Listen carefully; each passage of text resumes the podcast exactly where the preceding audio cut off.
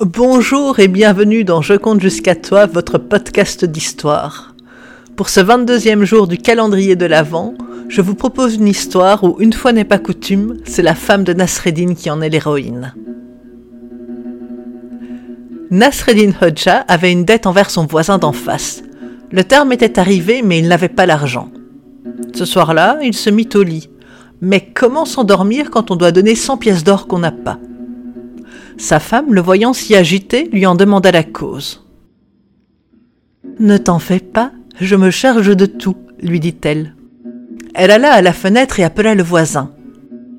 Voisin, voisin, mon mari doit te remettre 100 pièces d'or demain matin Oui, c'est tout à fait ça.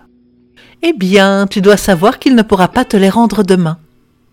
Puis, elle referma la fenêtre et en se tournant vers Nasreddin, Et maintenant, dors tranquille, c'est lui qui ne dormira plus.